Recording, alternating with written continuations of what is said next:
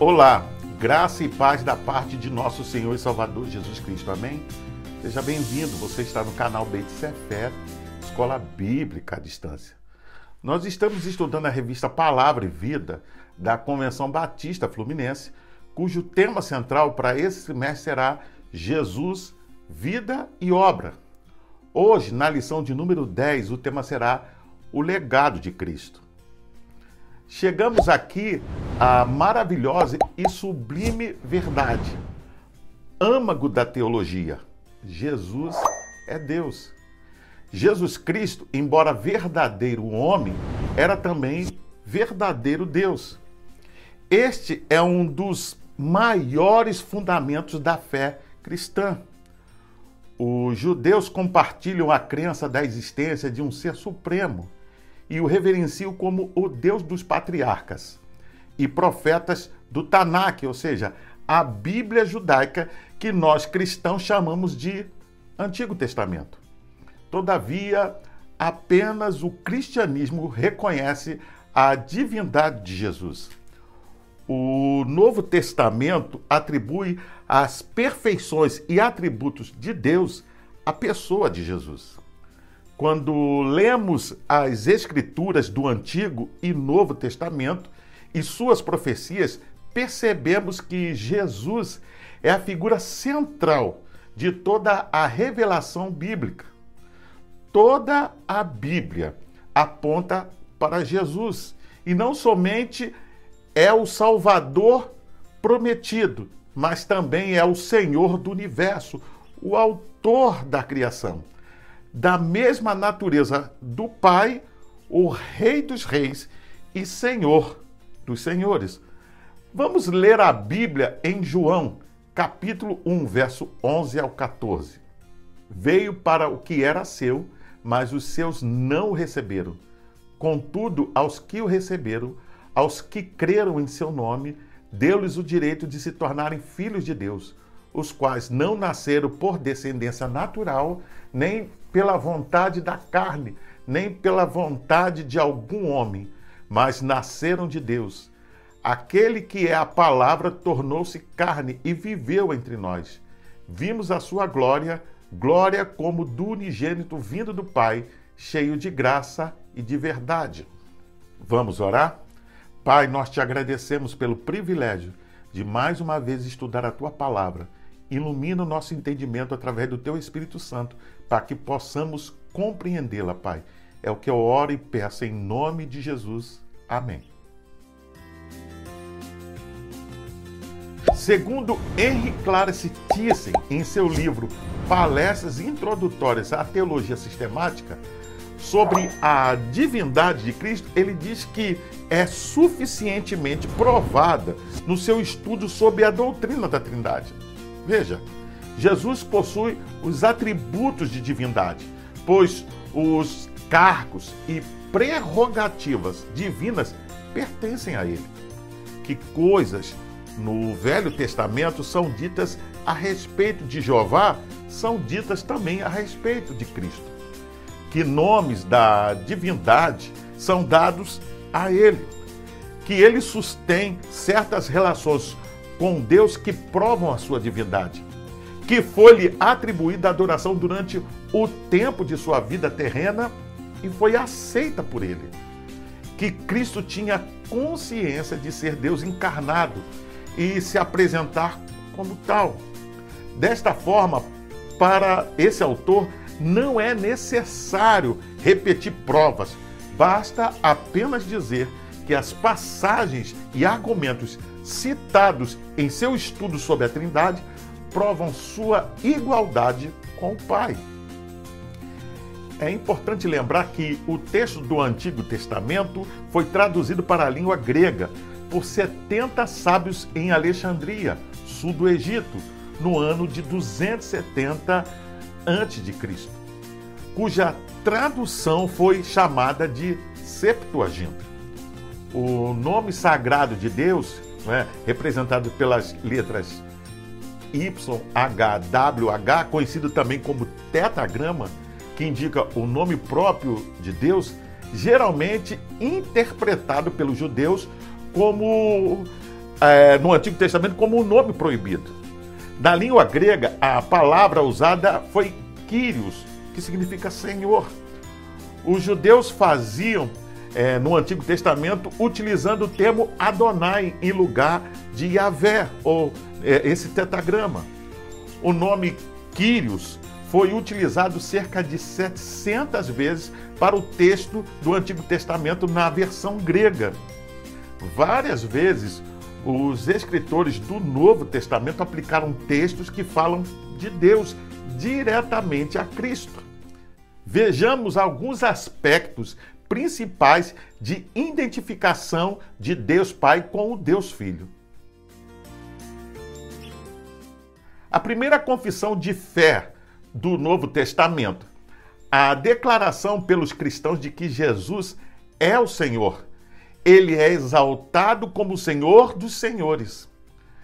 Para fins de conhecimento, quero relembrar que o Concílio de Nicéia, em 325, foi o primeiro concílio ecumênico da igreja, cujo um dos principais de seus feitos, podemos assim dizer, foram a resolução da questão cristológica da natureza divina de Jesus e a sua relação com o Pai. Já o concílio de Calcedônia, em 451, onde a igreja confessou a doutrina das duas naturezas de Cristo, porém, é, é importante destacar aqui que tanto a divindade e as duas naturezas de Jesus Cristo já eram reconhecidas antes desses concílios, tanto pela igreja ou o clero, quanto pelos cristãos normais. Assim, não foi uma decisão ou uma criação de um concílio, veja bem, mas a confirmação de um conhecimento que se encaminhou pela tradição. A igreja aceitou a doutrina da divindade e das duas naturezas numa pessoa, não porque tivesse completa compreensão do mistério. Veja, mas porque viu claramente nela um mistério revelado pela palavra de Deus para a igreja foi e continua sendo sempre um artigo de fé, muito acima da compreensão humana. Primeiro legado, a glória de Deus. O teólogo Bruce Milne, em sua obra Estudando as Doutrinas da Bíblia, faz o seguinte e pertinente comentário. A glória de Deus é a manifestação visível de sua majestade. A glória de Deus servia no judaísmo como um santo e reverente substituto para o próprio nome sagrado. A glória de Deus é intransferível. Você pode conferir isso em Isaías 42, verso 8, ou no capítulo 48, verso 11. No entanto, o Novo Testamento fala da glória de Cristo em vários lugares. Vamos ler a Bíblia em João, capítulo 17, versos 5 e 24. E agora, Pai, glorifica-me junto a ti com a glória que eu tinha contigo antes que o mundo existisse. Pai, quero que os que me deste estejam comigo onde eu estou e vejam a minha glória. A glória que me deste porque me amaste antes da criação do mundo. Quanto ao texto que acabamos de ler, o comentário bíblico Diário de Viver diz que antes que Jesus viesse à Terra, ele era um com Deus.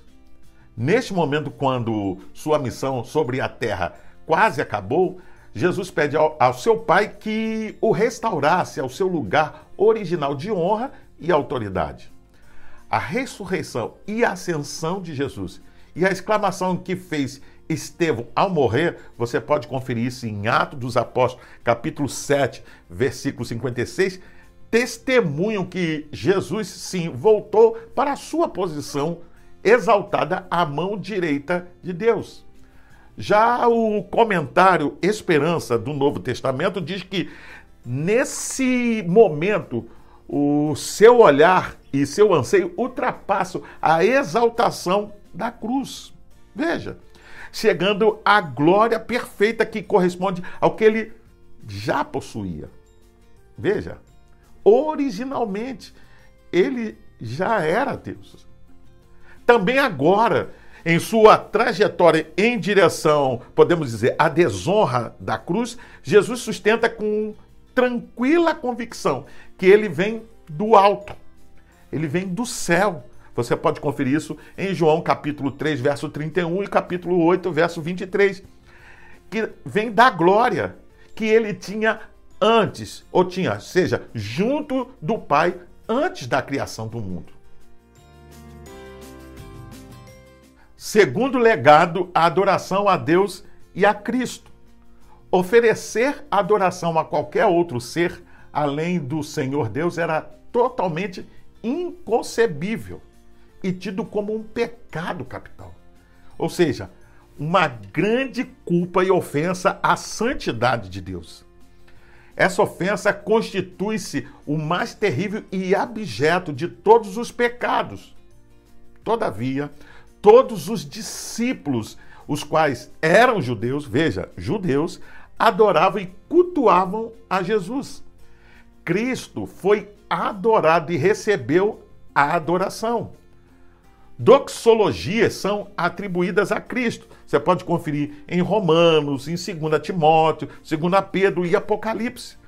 Duas doxologias são atribuídas tanto ao Pai como ao filho. Você vê isso em Apocalipse capítulo 5, verso 13, e no capítulo 7, verso 10.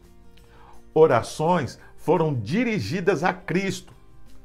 Passagens de adoração do Antigo Testamento são transferidas de Adonai para Cristo. Na Septuaginta, a tradução comum da palavra hebraica shalam, ou seja, adoração, inclinação, foi traduzida ou utilizada a palavra grega prokineia. Nos ensinamentos de Jesus, ela descreve a atitude que devemos adotar somente para Deus. Você pode conferir isso em Mateus capítulo 4, verso 10. Os evangelistas do Novo Testamento, no entanto, usaram é, esta palavra para descrever a atitude do povo em relação a Jesus. Portanto, a reação dos discípulos para com o Cristo ressurreto é pertinente, ou seja, o adoraram. Uma reação que tem ressonância no livro de Apocalipse. Você pode ver isso no capítulo 5, verso 12. Uma demonstração clara da divindade. Vamos ler a Bíblia antes de prosseguir em João capítulo 8, versos 56 ao 58. Abraão, pai de vocês, regozijou-se, porque veria o meu dia. Ele o viu e alegrou-se. Disseram-lhe os judeus: Você ainda não tem 50 anos e viu Abraão? Respondeu Jesus: Eu lhes afirmo que antes de Abraão nascer, eu sou. Sobre o texto que acabamos de ler, o comentário bíblico Beckham diz que a resposta de Jesus também foi a sua suprema autorrevelação. Os dois verbos existir e ser são palavras diferentes em grego.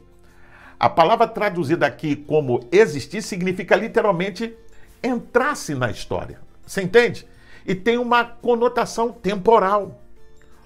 Já o verbo é, ser não transmite uma ideia temporal, mas se refere a um sentido definitivo. Daí o vívido contraste entre Abraão e Jesus.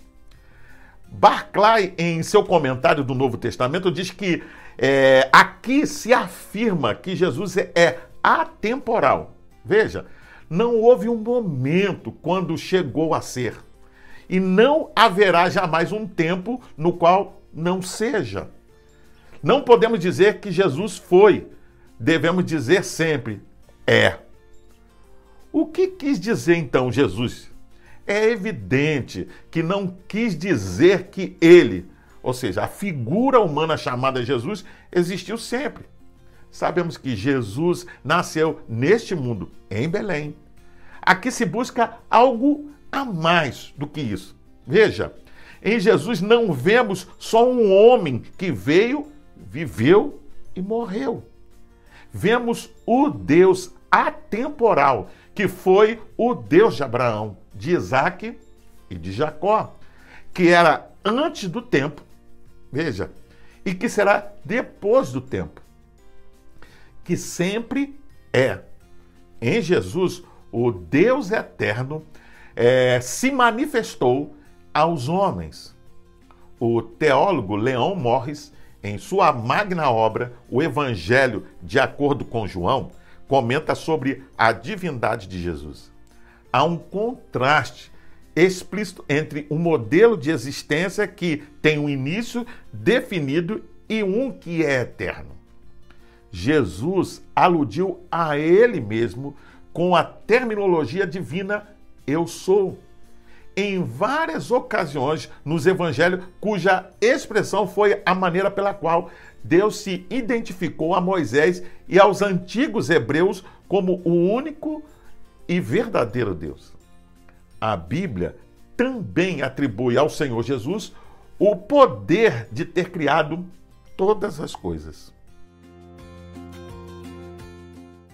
Terceiro legado: Jesus é o Filho do Deus vivo e possui a mesma natureza do Pai. O texto de Oséias, capítulo 11, verso 1, foi interpretado pelos escritores do Novo Testamento como referindo-se à pessoa de Jesus, ou seja, o Filho de Deus. A passagem de Mateus, capítulo 2, verso 15, aplica esse texto de Oséias diretamente a Jesus Cristo.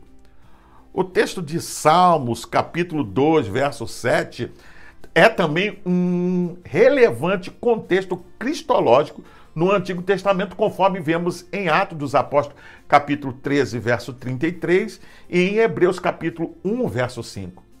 Vamos ler a Bíblia em Mateus, capítulo 16, verso 13, parte B, até o 17. Quem os homens dizem que o filho do homem é? Eles responderam: Alguns dizem que é João Batista, outros Elias e ainda outros Jeremias ou um dos profetas. E vocês? perguntou ele. Quem vocês dizem que eu sou? Simão Pedro respondeu: Tu és o Cristo, o Filho do Deus vivo.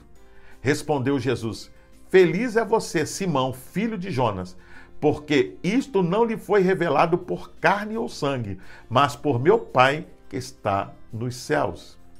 Segundo o comentário do Novo Testamento Barclay, em essência, Pedro expressa que as categorias humanas, inclusive, por exemplo, as mais excelsas, eram inadequadas para descrever a Jesus Cristo.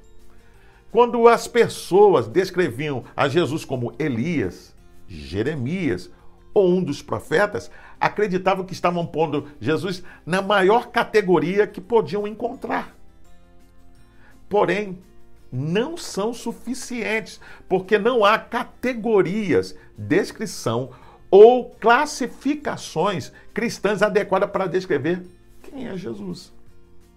Não há menor dúvida de que Pedro não poderia ter dado uma explicação teológica melhor e nem uma explicação filosófica ainda melhor do que quis dizer ao afirmar que Jesus é o Filho do Deus vivente pelo que se estava muito seguro, Pedro, quando falou, era de que nenhuma descrição, veja, meramente humana, era adequado para se referir a Jesus Cristo. Desta forma, a declaração de fé do apóstolo Pedro tem uma significação especial para a cristologia dos evangelhos. Quando ele declara: Tu és o Cristo, o Filho do Deus vivo, e você pode conferir isso em Mateus capítulo 16, verso 16.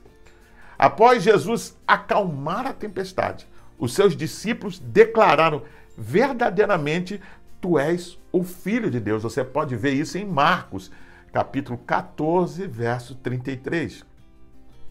O apóstolo Paulo afirma que na ocasião da sua ressurreição, Jesus foi designado o Filho de Deus. Você vê isso em Romanos capítulo 1, verso 4. Em outras palavras, a prova inconteste de que Jesus é o Filho de Deus é que a morte não conseguiu retê-lo no sepulcro. Veja, outros textos do Novo Testamento que declaram a filiação eterna de Jesus, tais como João, capítulo 5, verso 18, capítulo 20, verso 31, Gálatas, capítulo 2, verso 20, Atos, capítulo 9, verso 20, Romanos, capítulo 1, verso 3 e 4, Efésios, capítulo 4, verso 13 e ainda Colossenses, capítulo 1, verso 15 ao 20 e 1 João, capítulo 5, verso 20. Quarto legado, Jesus é a segunda pessoa da Trindade e o Deus encarnado foi a segunda pessoa da Trindade que assumiu a natureza humana. O Deus unigênito se fez carne. Você vê isso em João, capítulo 1, verso 14. Ao mesmo tempo, devemos lembrar que cada uma das pessoas divinas agiu na encarnação.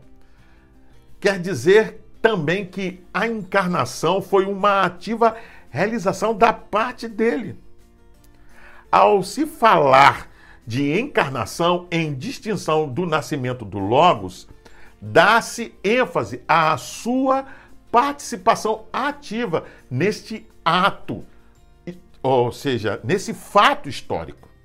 E se pressupõe a sua pré-existência.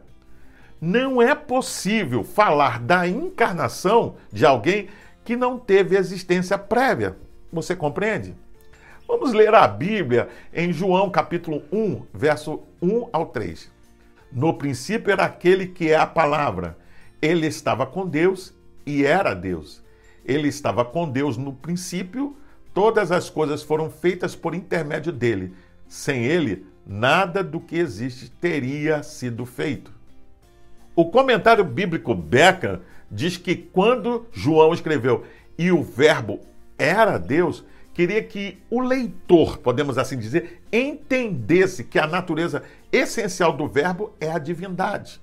Deus falando ao homem. É uma descrição da autorrevelação de Deus. Além disso, no grego, o artigo definido não é usado com a palavra Deus, ou seja, Theos. A omissão do artigo definido enfatiza o tipo ou a qualidade. Assim, a natureza essencial do Verbo é descrita. O retrato que João faz do Verbo como eterno e como Deus deve servir para responder aqueles que insistem na ideia de que o Verbo foi apenas uma criatura primogênita divina. Para Barclay, o princípio do Evangelho de João é de suma importância, tal e de tal profundeza, podemos dizer, de sentido que devemos estudá-lo quase versículo por versículo. O grande pensamento de João é de que Jesus não é outro senão o Verbo Criador, vitalizador e iluminador dos conceitos grandiosos a respeito de Deus. Que Jesus é o poder de Deus que criou o mundo e a razão de Deus que o sustenta, que veio à Terra sob uma forma humana e corpórea. Como vimos, essa pré-existência é claramente ensinada na Escritura. Você vê isso em João capítulo 1, verso 1, e 2 Coríntios capítulo 8, verso 9, e Gálatas 4, 4. O pré-existente Filho de Deus assume a natureza humana e se reveste de carne e sangue humanos. Um milagre que ultrapassa o nosso limitado entendimento. Veja, isto mostra claramente que o infinito pôde entrar em relações finitas e, de fato, entra de algum modo, o sobrenatural pode entrar na vida histórica do mundo. Ao concluir, eu quero ainda citar o livro de teologia sistemática de Luiz Berkoff, que nos diz que desde os primeiros tempos, desde os primórdios, não faltaram ataques racionalistas à doutrina das duas naturezas. Mas a igreja permaneceu firme na confissão dessa verdade. Na idade da razão, se declarou que era indigno. Veja, de um homem aceitar pela autoridade da Escritura o que era claramente contrário à razão humana. Enfim, filósofos e teólogos tentaram individualmente resolver o problema apresentado por Cristo, para poderem oferecer à igreja um substituto da doutrina das duas naturezas. Veja, tomaram o seu ponto de partida no Jesus humano. E mesmo depois de um século de afanosa pesquisa, viram em Jesus nada mais do que um homem dotado de um elemento divino. Não puderam, podemos dizer, elevar-se ao reconhecimento dele como seu Senhor e seu Deus. Para eles, Cristo é e continuará sendo um mero homem. Já para a escola modernista, consideram o Cristo da igreja uma criação do helenismo ou do judaísmo ou de ambos combinados. Hoje, porém, toda a epistemologia do século passado é posta em questão e a suficiência da razão humana para a interpretação da verdade última é seriamente questionada. Ou seja, há uma nova ênfase na revelação e na crença de que Jesus Cristo é realmente Deus e que ele possuía as duas naturezas, tanto a humana quanto a divina. Porém, nós vimos durante o decorrer da lição que o primeiro legado é, demonstrou à luz das Escrituras, que toda a glória deve ser atribuída pela igreja tanto ao Pai quanto ao Filho. No segundo legado, aprendemos que a igreja deve adorar a Deus e a Cristo ao mesmo tempo. Os próprios anjos de Deus adoraram tanto ao Pai quanto ao Filho. Você pode ver isso em Hebreus capítulo 1, versos 5 e 6. No terceiro legado, nós nos apropriamos da verdade iniludível de que Cristo é o Filho de Deus e possui a mesma natureza do Pai. No quarto legado, nós absorvemos a verdade de que Cristo é a segunda pessoa da Trindade e é também o Deus encarnado. E agora, sabedores e conhecedores destas realidades supremas e magníficas das Escrituras, devemos viver para adorar, servir e glorificar a Deus e a Cristo em nossas vidas e anunciar também às pessoas quem é Jesus. Eu convido você a fazer a leitura diária que vai de segunda até domingo, onde você vai encontrar diversos textos que vão te ajudar a entender e a compreender melhor essa lição. Você também pode baixar a revista Palavra e Vida da Convenção Batista Fluminense. Basta acessar o link que vai estar na descrição desse vídeo. Você entra, se cadastra e baixa para o seu tablet, celular ou computador. E não só vai poder rever essa lição, mas acompanhar futuras lições. Pois bem, eu sou o pastor Carlos Guerra e você está no canal Beit Sefer, Escola Bíblica à Distância. Hoje nós estudamos a lição de número 10 e o tema foi o legado de Cristo.